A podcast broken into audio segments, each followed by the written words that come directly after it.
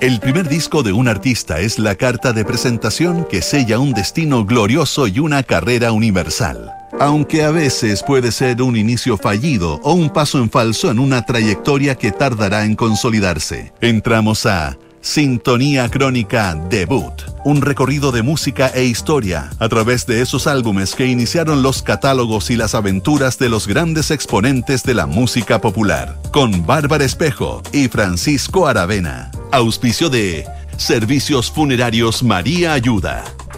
Duna. Sonidos de tu mundo.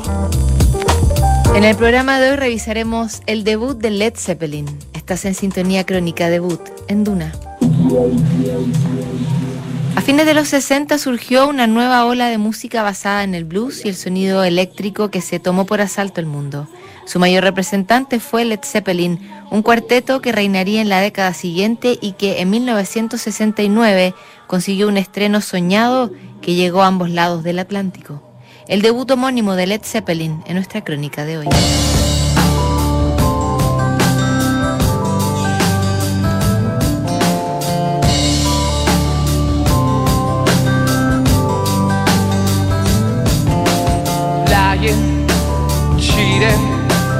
Corría el año 1969 y se cumplía la promesa que el fallecido presidente John Kennedy había formulado casi una década antes de poner un hombre en la luna. Con el fin de los 60, hacían su estreno en sociedad el primer cajero automático, el flamante avión Jumbo Boeing 747 y la revista Penthouse. Ese mismo año se vivían los días de música y barro de Woodstock y se daba por finalizada la época idealista del hipismo. En Inglaterra, The Who mostraba un nuevo género musical y dramático con la ópera rock Tommy y Led Zeppelin, un cuarteto de blues rock, edita su primer disco que pasaría a la historia con el nombre de Led Zeppelin 1.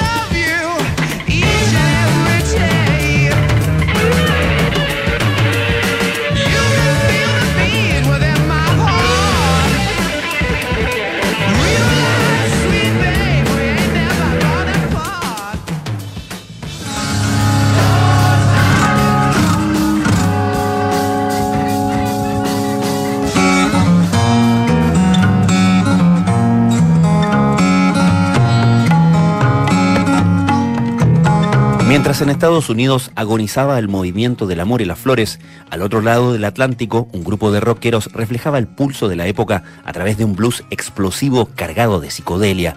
Más tarde, cuando los críticos bautizaron este sonido como heavy metal, el guitarrista Jimmy Page ya estaba a la vanguardia. Page, un joven proveniente de la clase obrera londinense, había deslumbrado como guitarrista de sesión para los Rolling Stones, The Kings y The Who, antes de formar The Yardbirds. Una vez disuelto The Yardbirds en 1968, Page enroló al bajista de sesión John Paul Jones, al baterista John Bonham y al vocalista Robert Plant para un nuevo proyecto. Los cuatro tomaron sus instrumentos y partieron a Escandinavia como The New Yardbirds, antes de bautizarse con un nombre bastante más pegadizo, Led Zeppelin.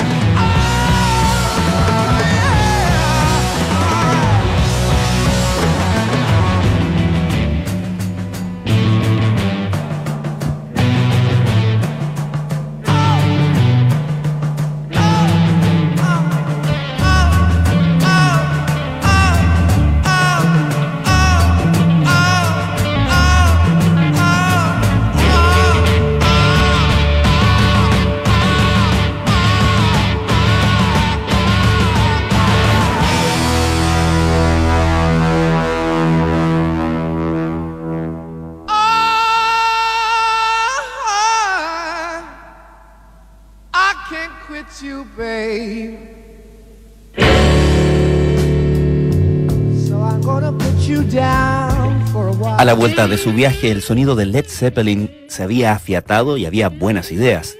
La banda parecía lista para entrar a la sala de grabación. Acuartelado en los estudios Olympic de Londres, el cuarteto solo necesitó 30 horas para registrar una energía y un sonido sin precedentes. Lo suyo era un potente blues sobreamplificado, donde se incluían You Shook Me y I Can't Quit You Baby de Willie Dixon. El autor, claro, nunca habría reconocido estas versiones.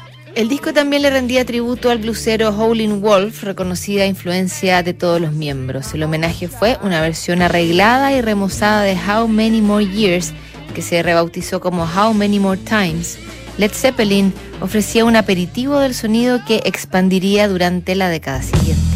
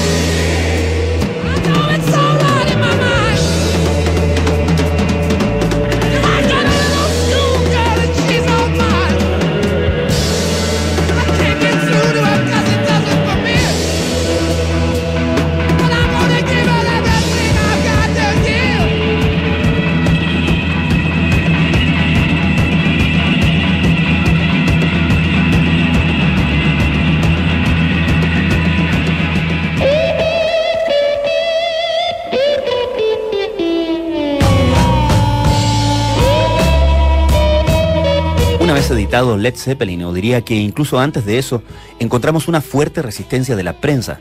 Y fue porque no nos tragábamos cualquier cuento que estuviera pasando. Nos dimos cuenta de que lo mejor era quedarse callado y simplemente tocar. No sacas nada tratando de ser profético a los 20 años. Las palabras de Jimmy Page se referían a una crítica que apareció en la revista Rolling Stone donde subestimaban la propuesta musical del grupo. Como el sonido de Led Zeppelin era casi una religión, muy pronto se llenaron de fans que hacían largas filas para entrar a sus recitales. La fanaticada dio paso a una idolatría que transformó a la banda en un fenómeno global, una especie de nueva invasión británica, pero con mayor voltaje.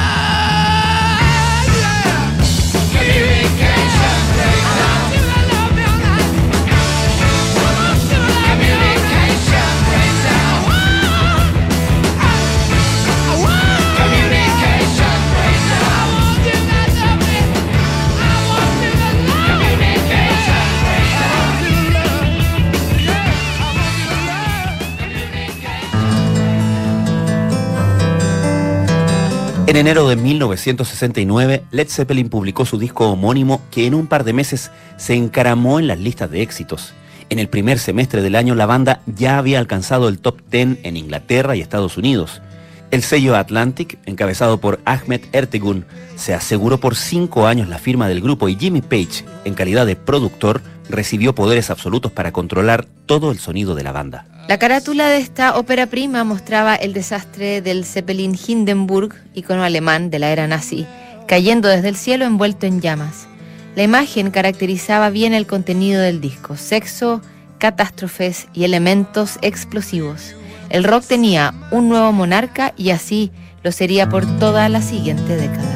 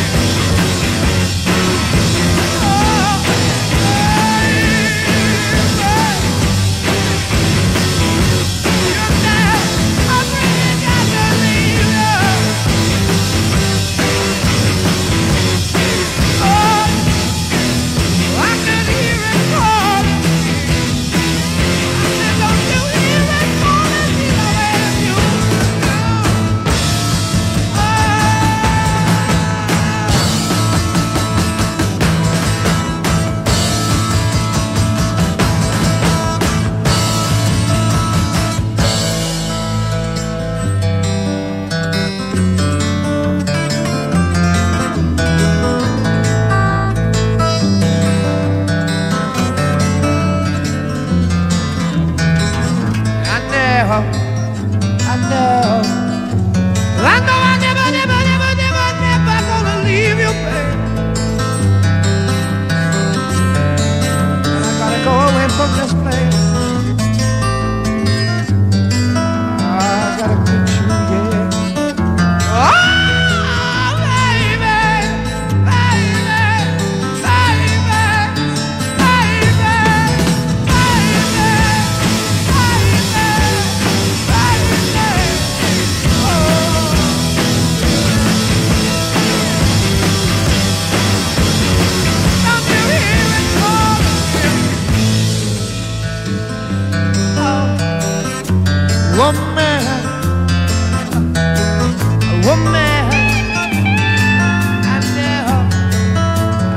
I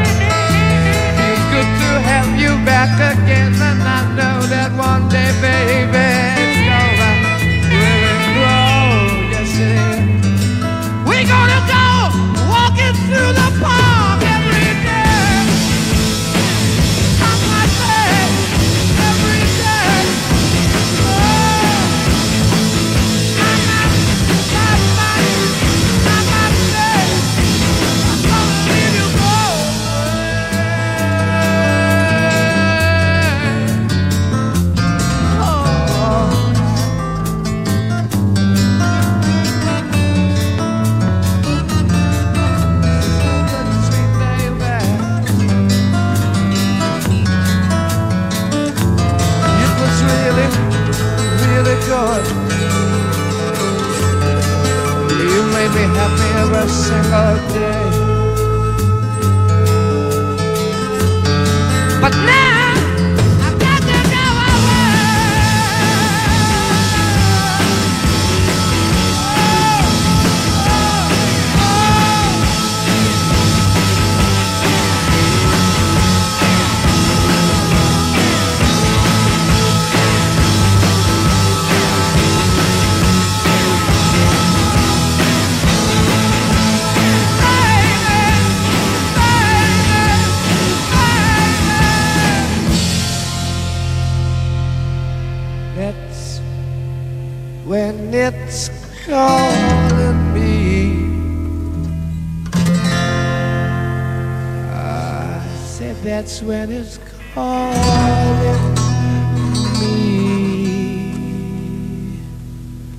Back home.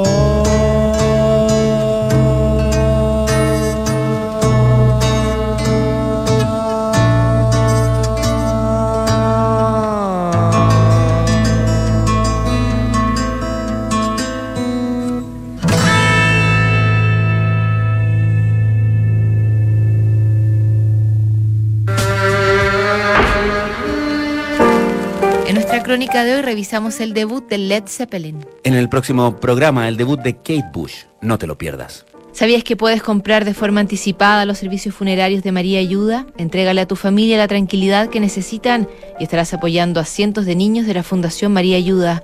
Convierte el dolor en un acto de amor. Siguen aquí los sonidos de tu mundo. Estás en Duna 89.7.